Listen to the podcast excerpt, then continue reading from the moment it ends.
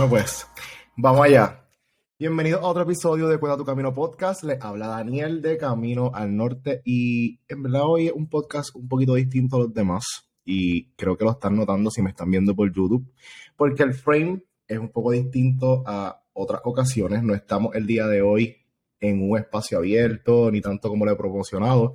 Que vaya, güey, nosotros hacemos eso de los espacios abiertos específicamente por la idea de que eh, la persona que estamos entrevistando pues se sienta cómodo o cómoda en el proceso porque pues se siente identificado con el lugar y toda esta cuestión. Ahora, la persona que estamos entrevistando el día de hoy no está en Puerto Rico, no está en América, está en Japón. Y esta persona es Brian de Yo Soy Rican, que es la que hay, Brian. Todo bien, gracias, gracias por la invitación. ¿Qué hora allá? ¿Qué hora allá? Aquí son las 18 de la noche.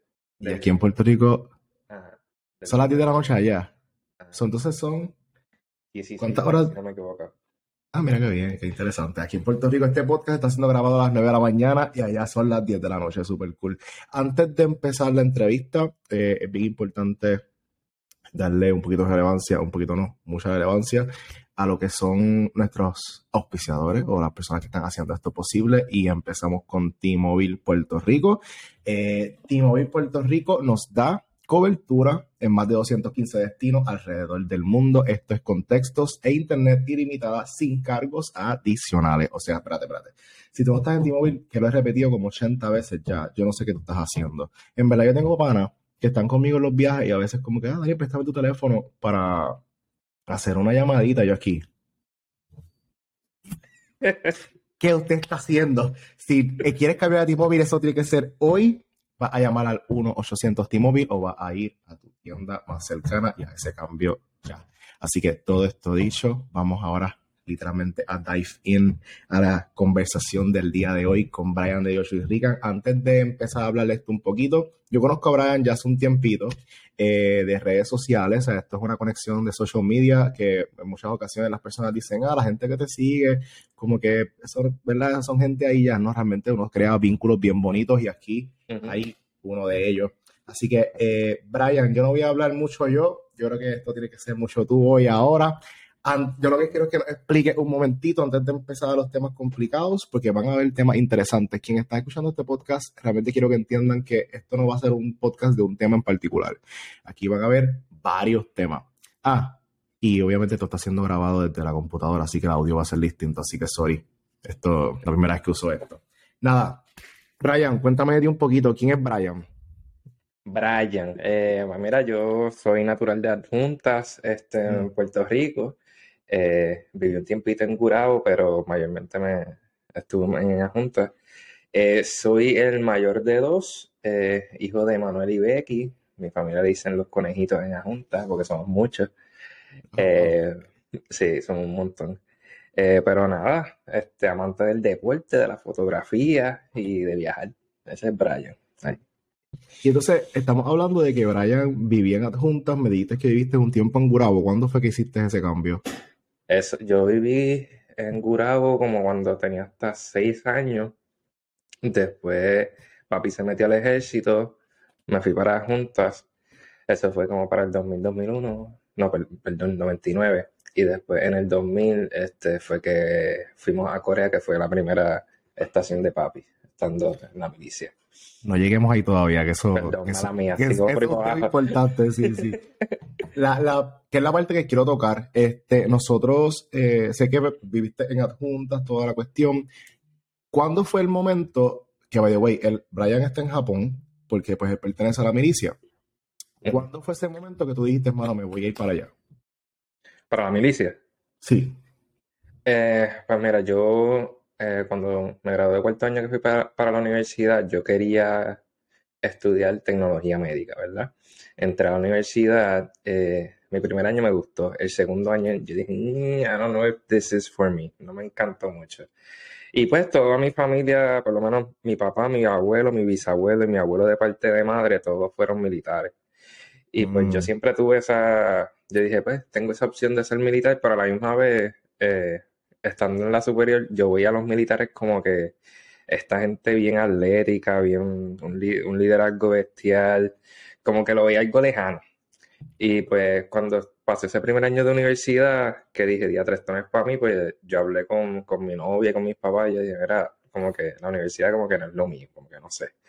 No, mi mente no está aquí. Y pues, nada, cogí el examen, este, lo pasé, yo quería irme al Air Force. Eh, pero en el Air Force querían que yo tomara una clase, no me acuerdo muy bien qué era, yo creo que necesitaba una clase específica y yo no quería tomarlo y pues fui para la oficina allí en Ponce del Army y dije, bueno, pues aquí es que vamos a hacerlo.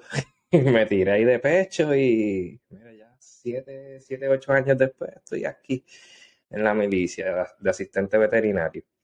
entonces, esto viene de un historial familiar bien interesante, o sea, toda tu familia perteneció a esto y había un cierto grado de influencia en, ese proceso. Cuando te empezaste a la universidad mencionaste que querías estudiar tecnología médica. Sí. Eh, lo, que pasa es que a mí era los microscopios, eso es lo que me gustaba ahora. Ah, ya, so, ok. Se estaba asociando a la tecnología médica directamente con el microscopio. Esa era, esa era mi, mi conexión ahí, eso. Ok, te diste cuenta que no había tanto microscopio que el proceso. Porque había muchos microscopios, pero que no era solamente eso.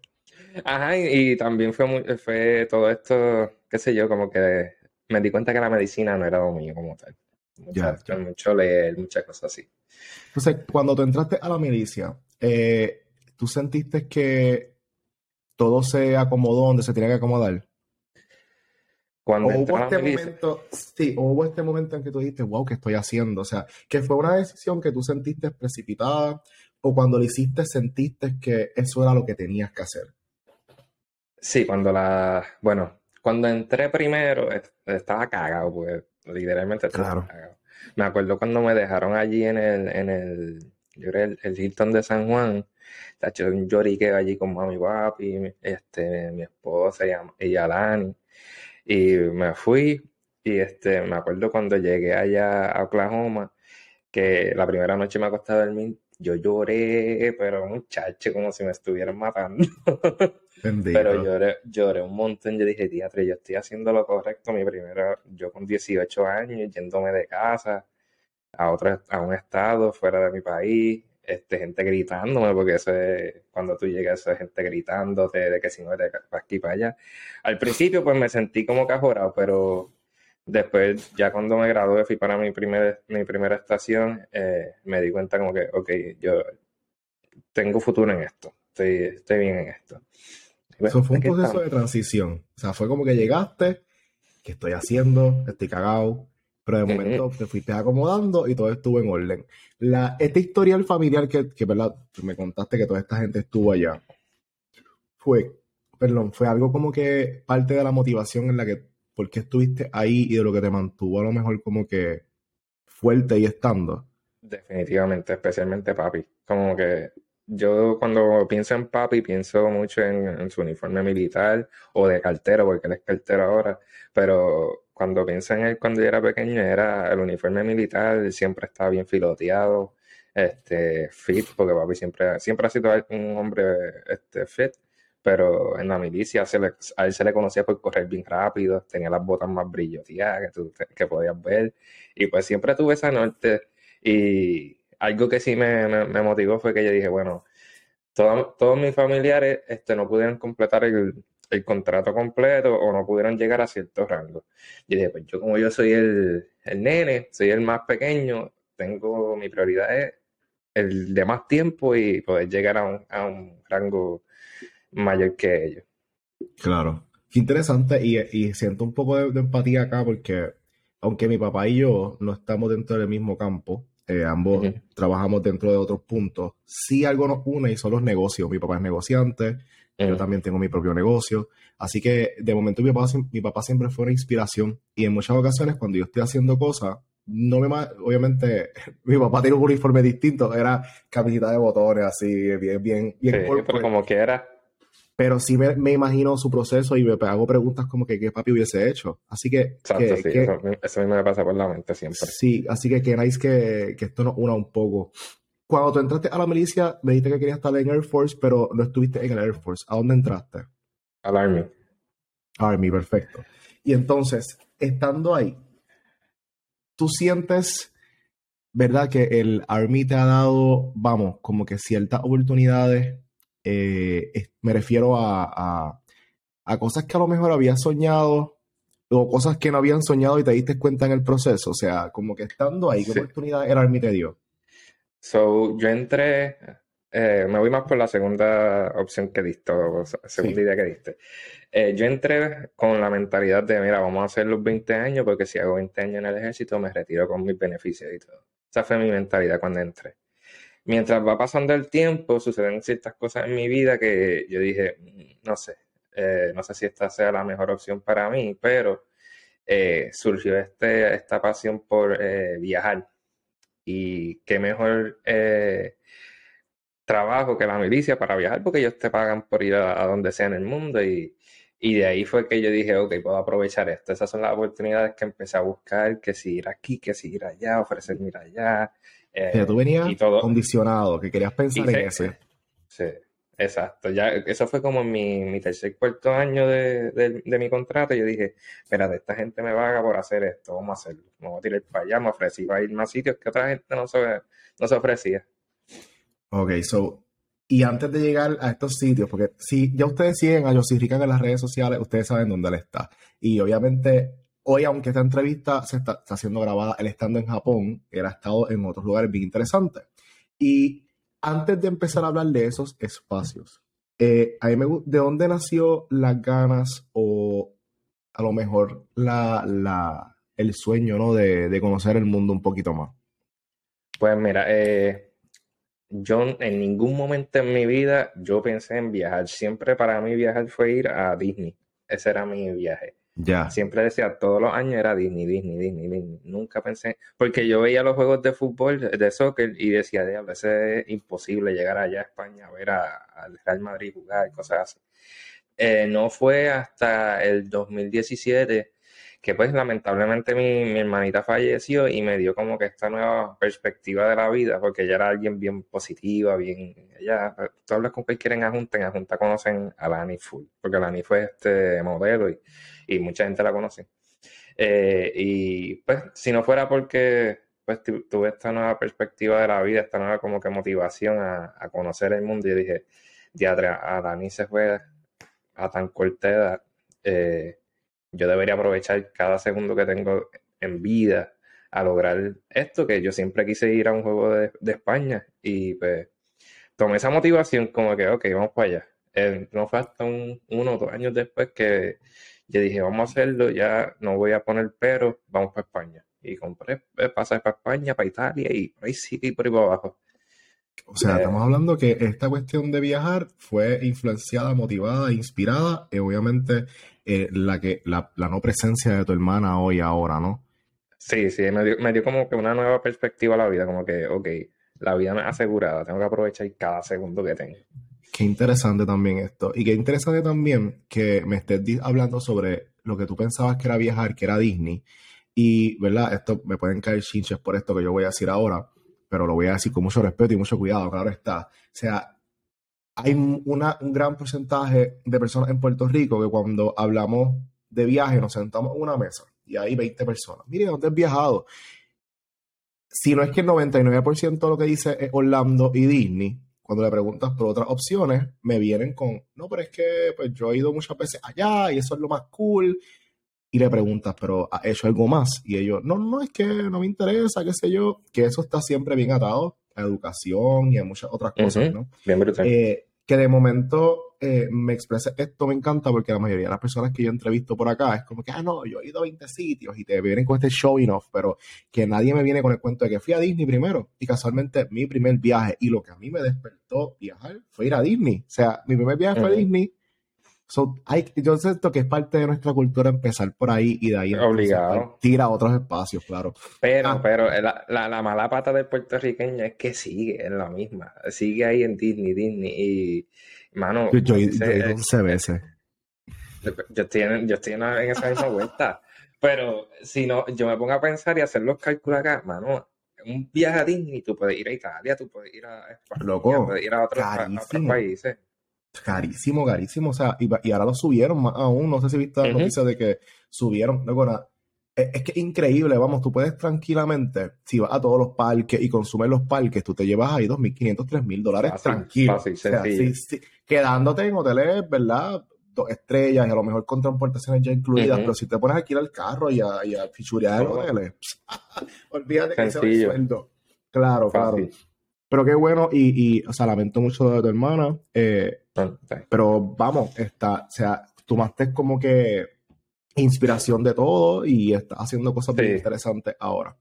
Eh, todo esto dicho, me gustaría entonces que me hablara un poquito entonces sobre estos países que de momento empezaste a visitar gracias a esto que me contaste. Eh, entonces que tú empezaste por Corea, pero Corea, mm, Corea del Sur, ¿verdad, gente? Corea del Sur, Corea del Norte, no creo que sea una muy buena idea pasar por allí hoy. Pero eh, cuando empezaste por Corea del Sur, yo sé que no fue únicamente porque te gustaba. Había también un trasfondo histórico de por qué Eso Corea del. Sur. Cuéntame un poquito de eso. así. Ok, so, ahorita yo mencioné de, de que mi papá estaba en la milicia. Pues la primera estación de trabajo de mi papá en la milicia fue eh, Williambu en Corea. Williambu es un pueblo en, en Corea. Y pues yo fui allá, si no me equivoco, fue de 2000 a 2001. Eh, estuve siete a ocho meses allí y, mano, eso me marcó la vida. Es- yo pequeñito allí aprendí a moverme solito por la, por el- la villa, compraba pinchos yo solito, helado, le llevaba la comida a mami. Este, Wong Gusong fue un- uno de mis amiguitos pequeños. Este, tenía otro amiguito que se me olvidó el nombre de él, pero él era, él era filipino, sabía, él sabía coreano, sabía filipino, inglés y aprendió español conmigo. Llegaba, llegaba a casa y decía, hola amigo, y así empezamos a, a- a- Yo no sé cómo yo entendía ese nene, pero jugábamos los dos. Eh, y me independicé siendo pequeñito en esa sociedad que, que, pues, que, pues yo volví años después, pero no me di cuenta que allá es tan común ver a los nenes chiquitos yendo a la escuela solitos desde pequeños en la guagua, los viejitos se los Claro. estaban en la falda. Y pues nada, me enamoré de, de Corea. Yo me fui de Corea este, teniendo mis eh, siete, ocho añitos, pero me recuerdo, pero demasiado brutal. Yo, bueno, volví y me recuerdo dónde estaba la casa. Le dije, mira papi, era aquí, sigue derecho, mano derecha, ahí está la casa que, que nosotros teníamos. Eh, todo- todos los recuerdos de allá los tengo demasiado vivo, la comida, todo, todo, de pequeñito. No, pero qué, qué cool, porque o sea, tú estás, ok, tú eres un boricua de junta que de momento está en Corea. O sea, porque de momento yo imagino que uno de pequeño no entiende qué uno hace aquí, porque pues te Ujú. lo explican y qué sé yo, pero obviamente uno es un niño. Entonces, estoy en Corea, en Asia, loco, súper lejos, o sea, donde, donde ¿qué se parece eh, estando allá estar acá? O sea, hasta cosas tan sencillas como que los niños caminaban solos a la escuela. Esto es bien interesante. Esto es un tema que inclusive yo puedo hacer un podcast entero de eso. Porque eso tiene Full. que ver con, con, con, con La seguridad sociedad, pública. la- todo. Sí, todo, todo, cómo se mueven las cosas son literalmente el lado contrario a cómo se mueven acá. Y de momento está este muchacho de junta en un lugar donde todo está en reversa. O espérate, nosotros Sí. míos estamos en reversa, ellos van para adelante, no sé cómo lo queramos poner. Y tú ibas al kiosquito a comprarte comidita, ibas aquí a la esquina y hacías estas cosas. O sea, Solito. Y estos recuerdos tú los tienes bien vivos en tu mente. Sí, bien, bien brutal. Lo que pasa es que, mano, es que fue alguna experiencia tan brutal a tan temprana edad y yo creo que eso fue lo que me abrió la, la- el, no, no el, el entendimiento, es como que ser más open-minded a, a las cosas nuevas, a, a nuevas ideas, nuevas culturas. Claro. Siempre, en toda mi vida, siempre he sido alguien abierto a, a todas las cosas. Te voy a escuchar, no, no te voy a decir no de cantazo. Y Ya, ya. me marcó, me marcó eso demasiado brutal.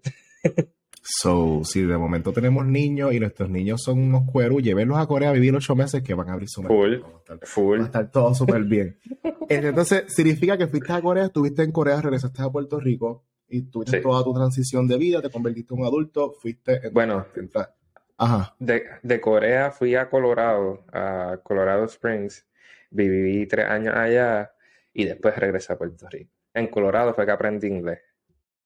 Ah, o sea, tú estabas en Corea y todavía... Espérate, espérate, espérate. Dame, un- dame un segundo. De, de chiqui- de chiquito fuiste a Corea, regresaste a Puerto Rico, te graduaste de la high, te metiste a la milicia y entrando a la milicia, ¿rápido fuiste a Corea o fue primero No, no, Colorado? ha- hay, hay un, hay un span bien brutal desde que yo entré a la milicia a, Colo- a Corea. So, Ah, ok. de- Cuéntame de- eso. Cuando pequeño que fui a Corea, pues este fue con mi papá y mi mamá, después fuimos para Colorado, que fue la segunda estación de mi papá, y allí este, aprendí inglés y, lo que, la cultura gringa, por decirlo así, la aprendí full allí. Eh, regresé a Puerto Rico, eh, porque mi, papá se salió de la milicia, ahí este, estuve intermedia superior y universidad en Puerto Rico. Eh, después a los 18 años entré a la milicia y mi primera estación fue Yuma, Arizona. Yuma, Arizona es la frontera entre México, California y Arizona. Es, una esquinita ahí pequeñita. Eh, literalmente lo que hay allí son este, Native Americans, este, los, indígenas de, Estados Unidos. Y este, estuve allí tres años, de allí fui a Virginia, eh, Norfolk, Virginia, y de Norfolk, Virginia empecé a viajar a diferentes sitios hasta que un día pues decidí irme a, Corea. En Virginia fui a, España, fui a Italia, fui a Canadá, fui a México y a casi todos los estados. Viajé un montón. ¿Y esto de estar viajando tenía que ver con la milicia per se o era como el tiempo de gracia que ellos te llevaban para que tú te movieras? No, era yo, yo ahí a todo lo que era cada fin de cada break que tenía me iba para donde sea. Algo que hubiese hecho yo también. Muy bien. Sí, full. Entonces, terminaste, y no le estoy dando, no le voy a dar mucha relevancia a Estados Unidos, porque al final del día, Estados Unidos lo conocemos, pero mundo lo entonces arrancaste para Corea vamos a hablar de eso. Eh, te mandaron para Corea. ¿Cómo fue ese proceso de transición? ¿Eso ellos te ofrecieron, mira, ¿quieres ir para Corea o tú lo pediste? ¿Cómo fue eso? No, so fue un, yo llevo, como estaba empezando todo esto del viaje, no, todavía no estaba metido en las redes ni nada, era simplemente viajando yo por mi cuenta. Eh, fui a, estaba en una reunión de sargento, porque para ese tiempo yo era sargento. Eh, estábamos hablando y qué sé yo qué, y, de momento uno de los de alto rango dice, mira, están buscando este, asistentes veterinarios en Corea. Y este, porque parece que nadie quiere ir a Corea, no sé por qué la gente no quiere ir a Corea, le tienen pánico a, Corea a la gente. Eh, y pues yo dije, oye, Corea, yo que siempre he querido volver. Cogí, le envié un texto a mi esposa, le dije, mira, acaban de ofrecer ir a Corea, nos tiramos. Eso, te estoy diciendo que eso no fue ni un lapso de cinco minutos, eso fue cuestión así de nada. Yo, nos tiramos. Ella, dale, sí, para donde sea. Ella dijo, hasta el fin del mundo contigo. Y yo, pues dale, vamos. Ah. Yo, dije, mira, yo me ofrezco. En cuestión de, eso fue como para marzo. En noviembre ya yo estaba en Corea. Y este, llegamos allí, un frío bestial, hacía mucho frío, nunca había estado un frío. Yo fui a Canadá y todo eso, pero lo que pasa es que allí era el, el frío era demasiado, este, mucha ventolera. Y, sí, sí. Que eso es factor isla. Las islas tienden a tener mucho viento. Ok, entonces llegaste a Corea allí y ok, yo voy a, ponerte a ti un ladito, pues que a mí me interesa mucho. O sea, porque tu esposa dijo, voy contigo, sí, pero tu esposa no ha ido a Corea. entonces, no. no había ido, ¿verdad? No, para nada. Entonces, cuando llega a Corea, esta transición de, de país y de procesos, ¿cómo le fue a ella? Pues como mi mamá le habló tantas maravillas de Corea, pues ella, ella iba bien emocionada, bien emocionada, pero a la misma vez asustada. Claro. Cuando llegamos allí, eh, sabíamos básicos coreanos, que si el año aseo, cansamida, cosas así, eh, que son el, bueno, el saludo y el, buenos días. Eh, y lo que más le chocó fue la comida, porque el, cambia totalmente la comida. Ya tú no estás comiendo que si arroz con chuleta y tostones, ahora son sopitas. Pues, hay arroz blanco, pero no, no tiene el mismo sazón. Claro. Eh, la comida coreana es bien picante y eso fue algo que le chocó a ella. Y también el moverse por ahí, simplemente pedir direcciones de que si yo ir al baño, como que se bloquea, nos bloqueábamos al principio. Eh, pero no fue hasta que me encontré con amistades de la Junta mismo que estaban allí y conectamos. Porque siempre hay un puertorriqueño con esquina. Ah, sí, eso es así. Eh, conectamos y empezamos a movernos por allí. Hice amistad con Catusa. Catusa son este, militares de Corea, o sea, los soldados de Corea. Hice amistad con uno de ellos que se llama Daniel Cho, que si están en mis redes sociales lo van a ver a él, yo lo posteo a él a cada rato. Eh, me hice bien pana de hermano y desde ahí le perdimos el miedo. Amanda específicamente, tacho, veía novelas coreanas, empezaba a coger clases de coreano, todo bien motivado. Es importante, una pausa aquí un rapidito.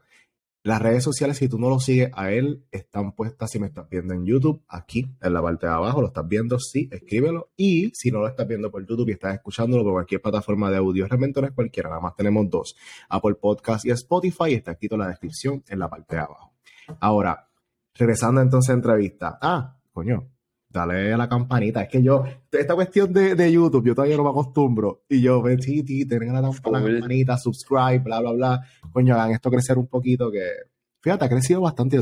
yo lo dije, sí, como que yo no, entiendo, va bastante rápido. Estoy bien contento con eso, agradecido, Corillo, de verdad. Este, son entonces, ya están allá, llegaron, se asentaron, estuvieron y empezaron como que entonces a qué sé yo, investigar el área y estar.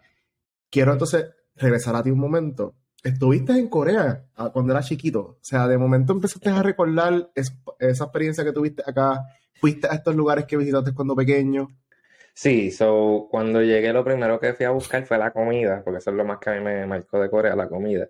empecé a comer los tteokbokki, este, que si el budo el tteokbokki son este, como si fueran guanimos, pero son de arroz, con una salsa roja, roja que pica bien brutal, pero a la misma vez dulce. Y pues esa fue mi comida favorita. Y eh, algo que se llama hot dog, que son este, unos pancakes rellenos de, de azúcar negra. Y bien ricos que son. Pero anyway, pues eso fue lo, primero que fui a buscar, ¿verdad? Y después de como dos meses, mis papás llegaron allí porque estaban locos por volver a Corea y los llevé al pueblo que vivíamos antes, que se llama Willambu. Cuando llegamos allí, este, la base estaba cerrada, que era Camp Stanley. Eh, eso parecía allí como Walking Dead.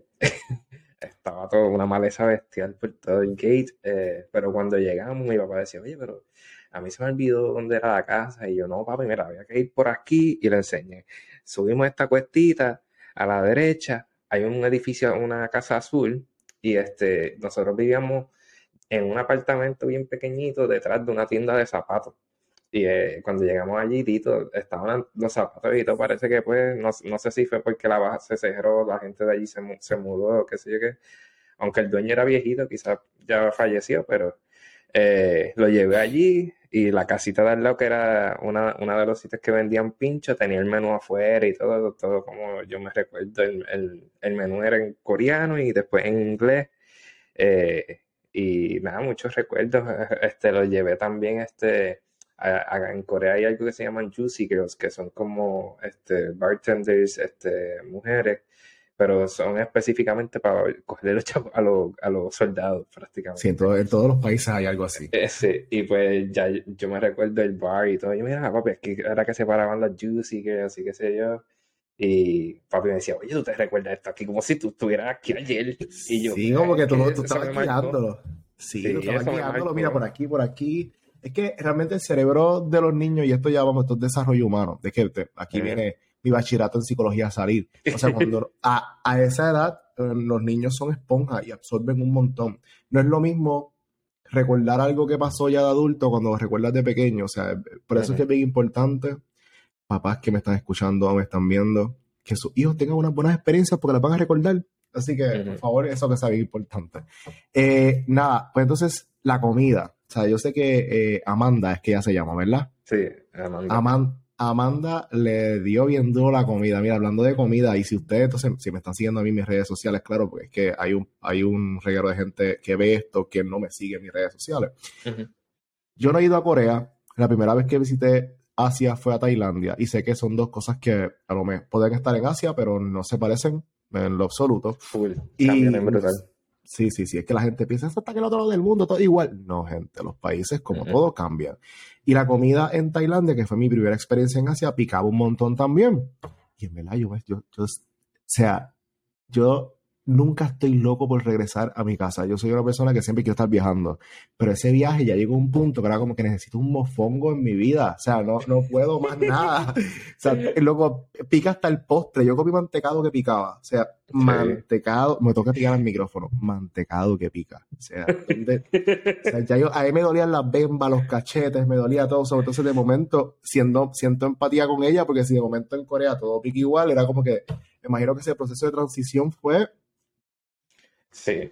Doloroso. lo, lo primero que hicimos fue que el, el primer día eh, fuimos a este negocio que vendían ma- malatán, que malatán son una sopa china este, bien picante. Y pues llegamos, este, la señora se llamaba Mónica, porque empezamos a comer y la comida picaba bien brutal y fue nuestra primera comida y nosotros estábamos colorados, que no sentíamos los labios y fue una experiencia fatal la primera. Y después cuando ella nos habló, ella nos habló en coreano y nosotros le dijimos, no sabemos, porque hay que hacerla así, si tú la haces así, ellos no entienden, hay que hacerla así.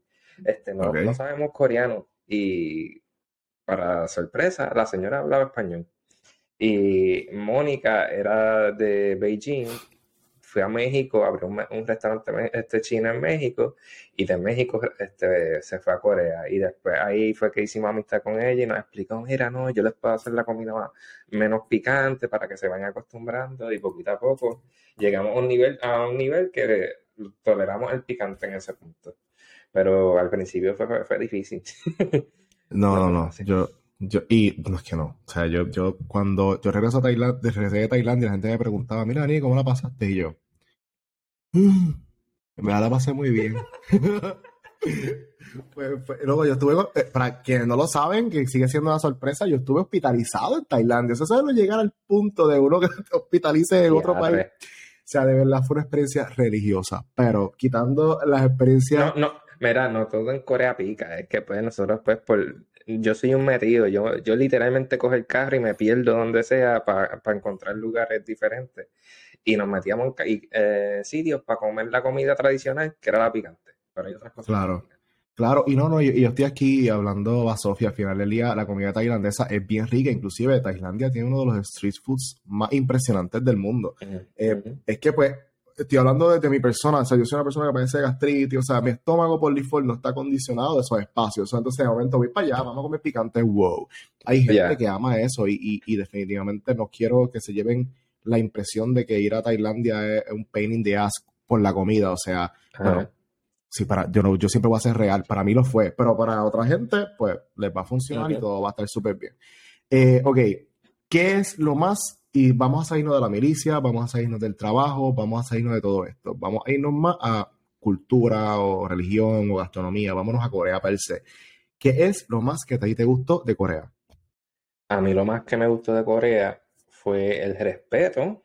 Eh, hay mucho respeto a, tu prójimo, en especial a los ancianos. Eh, la organización que hay como sociedad, todo lleva un orden, todo tiene un propósito. No es que todo el mundo se va al carete por ahí para abajo. Eh, algo que siempre me va a marcar en Corea y aquí en Japón es que cuando uno sube las escaleras, todo el mundo va en el mismo lado de las escaleras. Y eso, cuando voy a Estados Unidos, todo el mundo va al carete por la Y, y aquí, y aquí en Puerto Rico, cuéntame, ¿cómo nosotros subimos Eh. las escaleras? Peor, peor. Eh, sí. Eso, el, el transporte público fue algo que me marcó bien brutal. Nunca había estado en, en un sitio así avanzado.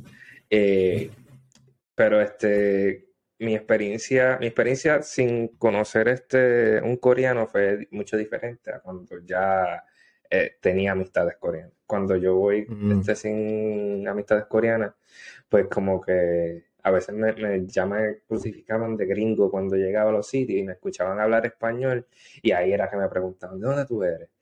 Y yo le decía Puerto Rico y me decían, oh, despacito, despacito. Y ahí era que Normal. me trataban bien. Que me di cuenta que pues a los gringos parece que no, no los quieren mucho, pero si eres Sí, de otra a parte del mundo, sí. iba a preguntar eso mismo, como que estás mencionando que cuando era inglés era como que, uy, pero sienten interés cuando hablas español. ¿No sabes a qué se debe eso? Pues es que eh, muchos de los, los ancianos no tanto, pero la, la- los jóvenes hoy en día pues están locos que, que- la milicia se vaya de allí. Muchos de ellos Mm. quieren que se vaya, pero los ancianos pues recuerdan ya de que este Estados Unidos pues los ayuda en la guerra, muchas cosas. y, pues, es diferente el trato. Y también otra cosa es que yo no sabía esto, pero cuando estuve allí me di cuenta que los, los gringos militares hacen muchos problemas ya, de que si problemas en discoteca, que si fuego artificial en medio de la calle, cosas así. Cosas bien de ser bola que pues yo no, Sí, yo me hago el no loco, pero pues, Yo creo que son más bien choques culturales, vamos. Como que es como lo de la escalera, eso es un ejemplo. Un gringo va a ir Ujú. para allá y le va a subir como le da la gana, porque pues no, le, no lo aprendió, no lo entiende. Entonces así mismo se ve reflejado, imagino, el comportamiento en los espacios. El gringo, y vamos, no voy a, no voy a satanizar al gringo nada más. Yo me imagino que esto lo vamos a hablar al final de este podcast, porque pues esto está súper, eh, eh, es, algo que no lo voy a decir todavía, pero al final es, ¿sabes qué? No voy a hablar ni de eso. Vamos a esperar al final, porque si no, no, sé ni cómo, voy a chotearlo, voy a chotearlo, pero, este, nada, choque cultural. Al final del día, a veces uno como, como persona que viene de otros espacios no entiende cómo se tiene que comportar aquí. Yo creo que parte de lo que es el turismo responsable es uno conocer y entender y educarse sobre a dónde uno va y cómo se debe comportar. Así, mismo, sí. Ok, pues entonces está, ya estamos en Corea y te mueven a Japón. Cuéntame esa transición. So, en Corea, yo estaba, ¿cuándo fue esto? 2021, yo creo que fue. Sí, 2021, como febrero del 2021. Yo estaba pues, en la transición de si salirme de la milicia o no. Y yo le decía a Amanda, mira, Amanda, yo estoy bien apestada de la milicia, quiero irme. Eh, la razón por la cual estaba bien apestada era porque yo sí estaba viajando, pero había momentos que me quería ir, qué sé yo, mira, apareció un viaje aquí bien barato para este país, quiero irme de que este viernes. Pero con la milicia eso no se puede hacer, tienes que ir a un proceso bien largo. Y pues estaba loco por irme por eso y pues la ansiedad, el estrés que me, que me causaba el trabajo en Corea. Eh, pues yo dije, mami, me quiero salir. Y pues yo le dije a la persona que hace los contratos de la milicia, le dije, mira, este, pues yo creo que me voy a salir, no, no voy a renovar el contrato. Y me dijo, no, este, por favor, eh, considéralo, este, te puedo ofrecer lo que tú quieras. Yo le pedí, pues, dame España o Puerto Rico. Y el tipo me dijo, teatro, está difícil, pero lo voy a chequear. Lo fue a chequear y al otro día me regresó y me dijo, mira, no tengo España ni Puerto Rico pero tengo esta base eh, cerquita de Tokio que, que puede ir. Y yo, diatre, Tokio. siempre he querido ir a Japón, siempre he pensado, pensado diatre, Japón es bien lejos, vamos allá, se echaba. Y filmé otra vez como un loco. Y después en noviembre estaba en, en, Japón. Este, llegué a Japón y, mano, si yo pensaba que Corea estaba brutal, Japón me voló la cabeza. Demasiado. es algo que, yo, yo creo que la gente, la gente podrá viajar el mundo y todo eso y va a tener su, su país favorito, pero ahí, yo no he sido el único que me ha dicho, que ha dicho lo que, lo que voy a decir ahora. Japón es una, una cultura súper aparte al mundo entero. Es demasiado, es demasiado mucho respeto, simpleza y hermosura. Esas son las tres cosas que yo diría de Japón. Y wow. aquí, llevo un año y estoy enchulado de Japón. Si fuera por mí, me quedo aquí el resto de mi vida. wow, wow, o sea, está así de cabrón que tú te quedarías ahí toda la vida. Full, full, de que wow. Qué interesante, pues entonces que darle más, más banda a esto de Japón. Espérate, espérate. Ok, llegaste a Japón. ¿Cómo fue eso? O sea, llegaste, ¿cómo fue la impresión, la primera impresión que tuviste de Japón? Abriste la del avión, miraste para afuera. Ajá. So salí, ¿verdad? Eh, yo pasé dos años en Corea, bueno, tres en total en mi vida entera, pero dos años en Corea ya de adulto.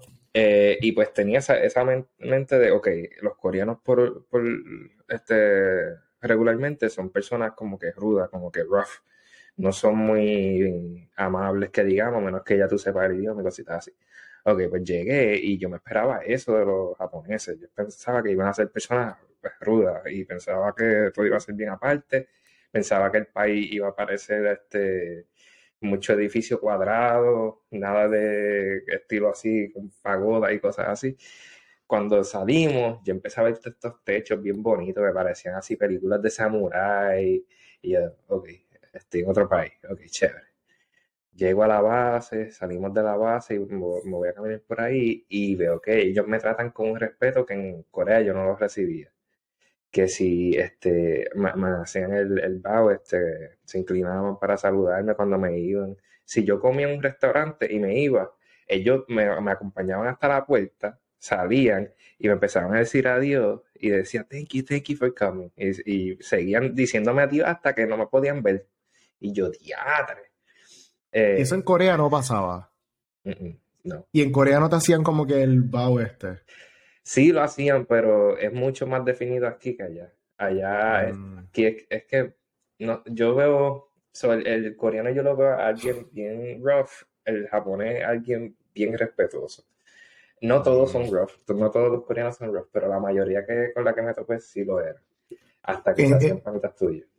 En mi, en mi experiencia en Tailandia, que vuelvo y repito, no es lo mismo ni se escribe igual, si allá el servicio es, y todo el tiempo que sí con Kunkra, con Kunkra, como que todo es una gran gracia increíble, que, y, y no importaba dónde estuvieses, nosotros pues comimos y estuvimos en lugares bastante luxury, como también estuvimos en, en algo bien rural, eh, y siempre era un agradecimiento increíble. So, entonces significa que los coreanos, algunos te van a hacer así y otros te van a hacer así. Exacto, pero yo pienso también, algo que siempre se me va a quedar a la mente es que Corea ha sido un país que ha pasado por demasiado mucho sufrimiento, que quizá esa es su forma de, como que, defense mechanism, de, de Claro. defenderse rápido. Sí que hay unos Eh, contextos históricos ahí que se tienen que tomar en consideración, entiendo. Ajá. Que, Pero- que, vamos, pues Estados Unidos le tiene una bomba a Japón. O sea, y, y- Y aquí Y me que- tratan bien diferente, bro, y que- eso que- es lo que yo digo. o sea, una bomba, una, una senda bomba, como que eso fue un kabum. Y, y Sí. como quiera, hay un respeto que, y ahí también seguimos dándole banda al tema de, de la educación en, en los espacios, o sea, y la percepción que ellos tienen sobre contexto histórico. Ok, nada, no habían edificios cuadrados, habían edificios lindos. No había Lindo, gente- digo. Eh, Exacto. No había gente amarga, había gente con más respeto. Cuéntame. más respeto. Eh, otra cosa fue eh, la moda. Todo en Corea casi todo era gris, crema, blanco y negro. Esos cuatro colores. Cuando se trata de la gente como vestía, los carros y cosas así. Aquí en Japón, tú piensas en J Balvin, el arcoíris, y mucho brilloteo, muchas cosas así. Así se visten aquí. O sea, la- los jóvenes. Cuando se trata de los adultos, pues ya es un poquito diferente, pero aún así se visten mucho más coloridos que en Corea. Aquí Que- yo- que- y disculpa que te interrumpa, me parece interesante porque de un tiempo para acá estoy viendo, qué sé yo, series de Netflix coreanas y qué sé yo. Ujú. Inclusive cuando fuimos a Tailandia, nosotros nos fuimos por Korean Air y están los nenes estos que cantan, ¿cómo ellos se llaman? Que Son BTS. famosos, los BTS estos. Ahí hay un montón de colores y ahí inclusive hay maquillaje y muchas cosas ahí. Como que por, me, me describes un Corea con unos colores más pasteles y más negros, pero la juventud funciona distinta o la juventud también es así. No, no, no, la juventud se, se viste bien loca también. se- O sea, yo digo bien loco, pero es que se visten con muchos colores. Pero Sí, sí. lo regular, lo, lo normal era ver esos colores. Ya cuando tú ibas a un Hongdae, pues ahí Hongdae es como que el, el área de los jóvenes en Corea. Ahí ya tú veías muchos más colores, mucha más gente con recortes locos. Pero aquí en Japón es como que multiplicar eso por 10. O sea, aquí tú tienes el anime, tienes los videojuegos, tienes lo- la, la fiebre de carro. Entonces, esta gente piensa, literalmente piensa en Tokyo Drift, en Fast and Furious Tokyo Drift, así piensa, que así es que va a ser. Yo estoy bien puesto a ir para allá, que by the way, o sea, realmente esta entrevista yo soy rica, aparte del interés a esta historia, como que, que le está contando que está súper, súper buena. Nosotros tenemos un viaje a Japón, que eso lo vamos a estar hablando ya mismo. Espérate, es que, es que yo me emociono, porque es que yo estoy tan emocionado con el viaje este, que tú me estás diciendo Tokyo Drift y yo estoy, ah, bueno, y yo no, yo me imagino, yo de, yo de camino al avión así con el grupo, cantando la cancioncita, porque Literal, me literal. Imaginando. Cuando No, pero Tokio se van a dar cuenta. Ajá, sí, perdón, que si no me Yo estoy adelanto. bien- Yo estoy bien puesto para Tokio, o sea, no tiene para Japón. Vamos, este viaje me tiene bien emocionado. Déjame concentrarme otra vez en el podcast. Ok, regresé. ok, entonces, eh, en cuestión de, de, ya entonces, estás en Japón, viste todo bien lindo, todo fue bien bello. ¿Qué seguiste con el mismo trabajo que tenías en Corea, asistente veterinario en Japón? Co- correcto, sí. Eh, lo único que, pues, eh, todo esto de redes sociales explotó en Corea. Cuando me fui de Corea, como que llegué a Puerto Rico y me escribiste tú, me escribió la gente de Telemundo, me escribió este, este, Mara, la de Tropical Compass y qué sé yo qué, empecé a coger estas followers y cosas y tal, así. Y pues además de militar, empecé a postear muchas cosas en las redes. Empecé, me volví loco por ahí para abajo, me envicié sacando fotos. Sí, sí, te entiendo perfectamente. Y este es el próximo tema. Eh, las redes sociales. O sea, Ah, Brian es- vale. no, no, es que íbamos para ahí ahora. Íbamos a ir para ahí ahora. Yo soy Rican, realmente nace en qué momento? ¿Antes de Corea o estando en Corea? So, el nombre de Yo Soy Rican nació en Corea, pero todo esto de crear, de sacarle fotos a las, a las- básicamente fue por foto, eso fue, eso es lo más que me apasiona a mí, la fotografía. eh, empezó con España, España e Italia. Y después Mm. fui a Oaxaca, en México. Canadá no tanto, pero esos tres países como tal fue donde empecé con todo esto de la fotografía y después en Corea fue que nació Yo Soy Rica en el nombre y ya más organizado, más ya ahí salía casi todo el tiempo a sacar fotos, eso es lo que yo más quería hacer. Claro, Y claro. Y, y tienes una oportunidad increíble porque, eh, por ejemplo, yo que llevo muchísimos años creando contenido de viajes, este, no es lo mismo cuando uno va a un espacio, este, lo visitas y te vas, versus cuando tú estás en un espacio viviendo y teniendo la experiencia más local del mundo. Por eso, de momento, cuando nosotros te escribimos, y aquí viene la parte de Red Big Trips, que by the way, Red Big Trips es una agencia de turismo alternativo. Te dejo la descripción en la parte de abajo para que lo sigas si es que no lo estás siguiendo. O aquí en YouTube lo estás viendo aquí en la parte de abajo. Eh, Red Big Trips y yo tenemos una alianza bien bonita donde gracias a ellos tengo la oportunidad de hacer viajes grupales alrededor del mundo. Y entonces ahí viene cuando te... Yo te, ya te seguía hace tiempo, pero cuando entonces yo me uno a Red Big, rápido yo te vi a ti como una propuesta de valor. Porque, again, yo te puedo llevar a Island porque yo he ido en varias ocasiones a Island y yo me conozco el país, pero yo no vivo en el país. O sea, yo Sí, conozco lo que, claro, yo conozco lo que leo de otros bloggers, de todo el estudio que yo hago, pero no es lo mismo que yo esté un año en Island conociendo a Island y estando en Island y comiendo con la gente de allí, viviendo con la gente de allí, la experiencia va a ser distinta. Así que cuando empezamos a hacer viajes grupales y decimos, mira, eh, ¿para dónde tú crees que podamos ir este año? Rápido salió el tema de Japón. Y casualmente tú estás en Japón. Y entonces ahí va la parte de que, ok, eh, esta persona vive allí, así que la experiencia de este viaje grupal va a estar, y no es que los otros viajes grupales son, no, no, no, espérate, no, no, nadie se me, no se me equivoque, todos los viajes grupales están buenos, pero este va a tener el sazón local, que, las, que este viaje ya está sold out, eh, ¿verdad? Gracias a todo el universo. Sí, Eh, pero estoy bien seguro que las personas que van a ir con nosotros a Japón se van a llevar una experiencia bien distinta a comprar Japón con operadores o que te enseñen a lo mejor lo que ellos quieren que tú veas de Japón. Así que ustedes, los que si me están viendo grupito de Japón, qué privilegiados son, oye, porque esto Yo va a estoy bien motivado, estoy bien motivado con eso. Estoy Exacto, yo también. Yo no voy a poner, yo no voy a perder el control de nuevo. Yo voy a mantenerme aquí eh, eh, en, mi, en mi zen. Hablando de viajes grupales y todo esto, eh, aquí hay una audición que nosotros queremos dar, o sea, por lo menos yo, ¿verdad? Porque es que yo lo tengo en la mente ya. Él viene de Corea del Sur, así que rapidito que este viaje de Japón se acabe, nosotros anunciamos en nuestro próximo otro viaje grupal y esto va a ser para Corea del Sur. Así que si ustedes me están escuchando aquí en este podcast, se lo están, o sea, están escuchando esto antes de que salga. Así que, a ver, privilegiado ustedes, si esto es algo que a usted le llama la atención, está, tienen mi DM y el DM de Soy Regan y el DM de Red Big Trips también abierto para que escriban por ahí, mira, me interesa, te apunto una lista de espera, lo que eso sale y te damos el privilegio que seas tú el primero o la primera, el primero en comprar ese viajecito a Corea del Sur con Soy Regan, Camino al Norte y Red Big Trips. Ok, regresando y dejando la promo a un lado, porque yo rápido me pongo a vender cosas, porque es que, pues, al final del día, ese es mi trabajo. Exacto. Ok, estando en Japón, ¿qué cosas, y vamos a irnos a ambos lados, qué cosas te gustan un montón y qué cosas no te gustan tanto? Y vamos a dar dos aquí y dos acá. Dos y dos, ok. Eh, algo que me guste bien brutal. Me gusta demasiado eh, lo diverso que es. Eh, no es, no es monótono para nada. Aquí está lo que son este, qué sé yo, los videojuegos. Alguien como yo que me gusta mucho los videojuegos, los animes, cosas así existen bien brutales. Y después tiene los fiebres del- de, de los carros. Aquí hay mucha fiebre de carros. Tiene los amantes a la, a la, a la arte.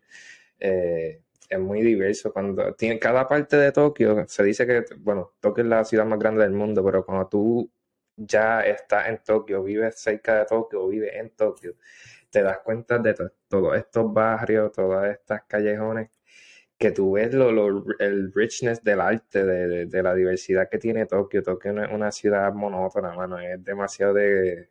Es que tienen que estar acá para verlo. Pero me gusta la diversidad de lo que es Japón. Eh, y me, me encanta, pero bien brutal el respeto. Es que, es que yo sigo diciendo respeto, pero es que tienen que vivirlo, mano. Tienen que estar no, acá. y- y- Y yo te entiendo porque... Yo te entiendo porque vivimos de... Y, y, ¿verdad? O sea, no quiero o sea, cuando yo digo estos comentarios no es satanizando nada, pero es que al final del día hay unas referencias y unas experiencias que indican, ¿verdad? La realidad es la realidad. Y nosotros en Puerto Rico y viniendo desde Puerto Rico, nosotros podemos tener ciertas culturas de respeto, pero no es la norma. Eh, aquí en Puerto Rico, pues, pues, todos sabemos que pasan cosas eh, todos los días que mm, siguen definiendo esta cuestión de que el respeto pues se ha perdido en muchos, muchos puntos, ¿no? Eh, y de momento que, saliendo de una isla donde hacemos cortes de pastelillo porque nos da la gana, donde a veces le sacan un revólver a uno, le meten tres tiros a otro porque pues esas cosas así pasan aquí, a ir a un espacio donde literalmente, mira, algo que a mí me, y esto yo creo que nunca lo he dicho en un podcast, lo voy a decir hoy, esta, esta expresión física de inclinarse y hacerte como que la reverencia, de cuando te dicen gracias y toda esta cuestión, si tú me preguntas qué fue de las cosas que más me sorprendieron en el caso de mi experiencia en Tailandia, fue específicamente eso, porque es una cultura donde tú le haces una reverencia a alguien por respeto, más sin embargo, tú le haces una reverencia a alguien, no en Puerto Rico, en cualquier parte de Latinoamérica, eso es una humillación. O sea, aquí nosotros, en vez de inclinarnos, tenemos el pecho bien parado y el cuello bien para arriba, porque tenemos que, que, ser estos gallos de pelea, que tenemos que estar siempre bien prepotentes, versus acá es como que y yo encuentro cuando empezaban a hacerme esto de, hacerme la reverencia, un gesto bien hermoso desde mi perspectiva, por la idea de que, hermano, que estás haciendo no lo haga. Pero realmente no es que no lo haga, es que. Y ya la semana yo mismo empezaba, yo mismo como que. Sí, ya tú lo aprendes. claro, lo aprendes y de momento empiezas también a sentir esta sensación de, hermano, qué lindo se siente humillarse. O sea, qué lindo se siente bajar la cabeza y demostrar ese respeto a esa persona. Son como que, qué sé yo, yo creo que, aportando a eso, ¿no?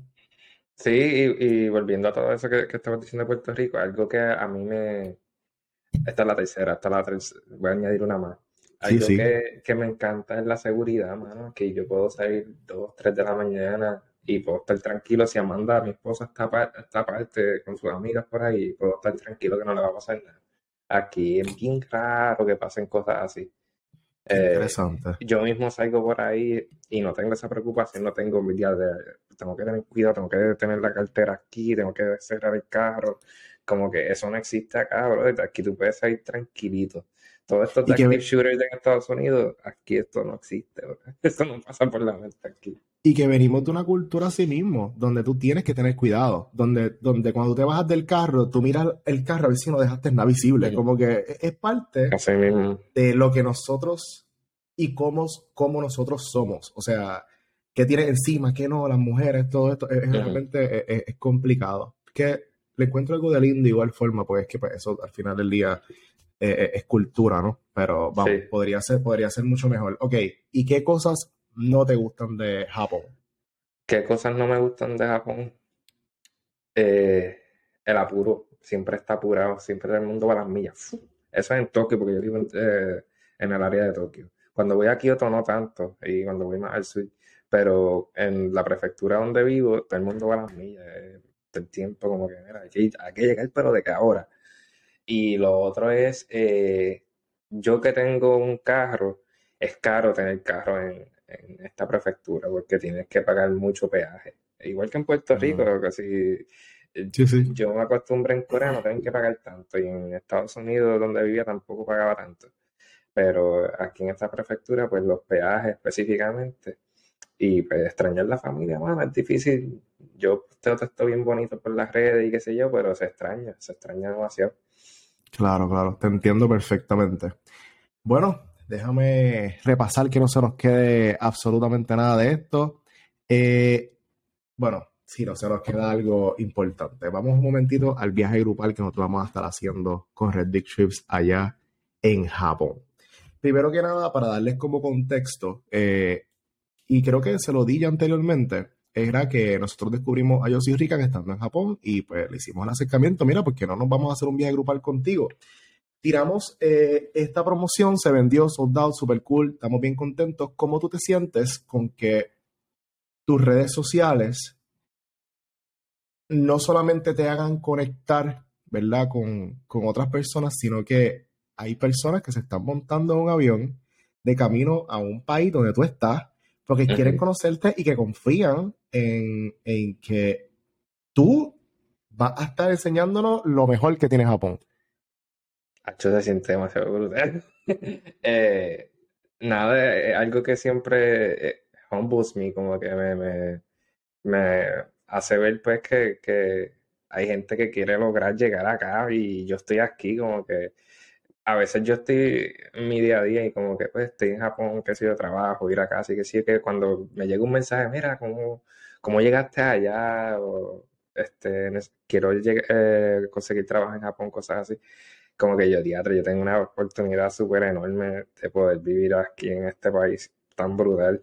Y, mano, con, con la oportunidad de ustedes y, y de Redby, estoy bien, estoy bien motivado, estoy bien emocionado que, que alguien puso esa confianza en mí por lo que yo les enseño y, y mano, yo sé que, como dijiste ahorita, la gente va con esta agencia y quizás no tienen esta experiencia tan local, pero con, con esta experiencia que, hemos, que yo he tenido aquí con Amanda, yo espero que la gente tenga ese, se pueda ir de Japón y, de Corea y decir, contradice algo que otra gente no, ha hecho, claro. cosas que, porque pues yo soy alguien así, soy alguien que yo sí me dejo llevar por YouTube, me gusta ver mucho YouTube y, ah, quiero ir a este sitio, pero también soy esa persona que me pierda a propósito para llegar a lugares que, pues, que otra persona no, se, no va a llegar.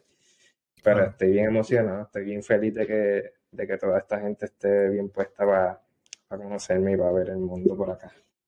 Pues qué lindo todo esto. Realmente yo necesito, ¿verdad? que, y esto va a salir en todas las redes sociales de nosotros, que nos sigan por allá, porque este viaje va a estar bien lindo. Tanto la cuenta de Camino al Norte como la de Yo Soy Rica, que están escritas aquí en la parte de abajo. Por favor, sigan estas cuentas que si es Japón, es un país que ustedes quieren conocer. Si no pueden ir por la razón que sea, nosotros te lo vamos a enseñar. Así que vaya a las redes y nosotros vamos a documentarlo absolutamente todo. Y nosotros, este es el único viaje grupal que nosotros vamos a estar haciendo a Japón. Nosotros vamos a estar haciendo nuevas fechas, que obviamente estamos esperando que este viaje grupal pues pase. Así que pendientes a esas fechas que van a estar saliendo nuevas para que se monten a Japón con Yo soy en Camino al Norte y con Redby. Ok, nada, yo soy Rigan, Brian. Yo creo que llevamos aquí casi una hora, nos faltan tres minutitos para que la hora se cumpla. No parece, hemos hablado y en verdad hay un montón de temas que podemos seguir sacando. Que seguir abre... abajo, nene. Sí, sí, inclusive esto nos abre puerta a volver a hacer, ¿verdad? Otro episodio contigo. Así que, este, nada, yo creo que más que cualquier otra cosa, síganos en las redes sociales, dale a la campanita en la parte de abajo. Y Brian, ¿tienes algo más que decir? ¿Algo que quieras aportar por acá? Nada, un beso y un abrazo a, toda esa gente de Puerto Rico, especial a Junta, Corillo en Junta, los amo, los adoro. Yo digo que los mejores amaneceres son en Junta. Eh, nada, me pueden seguir en Yo Soy Rican, estoy en todas las plataformas y nada, a comernos el mundo, Corillo. Claro que sí, empezando por Japón, eso va a estar bien cool. bueno, nada, Gracias por estar en otro episodio de Cueva tu Camino Podcast por el Camino al Norte. Gracias, Yo Soy Rican, por decirme que sí a la invitación desde Japón. Así que nada, los veo en otro episodio de Cuento tu Camino Podcast. Los veo.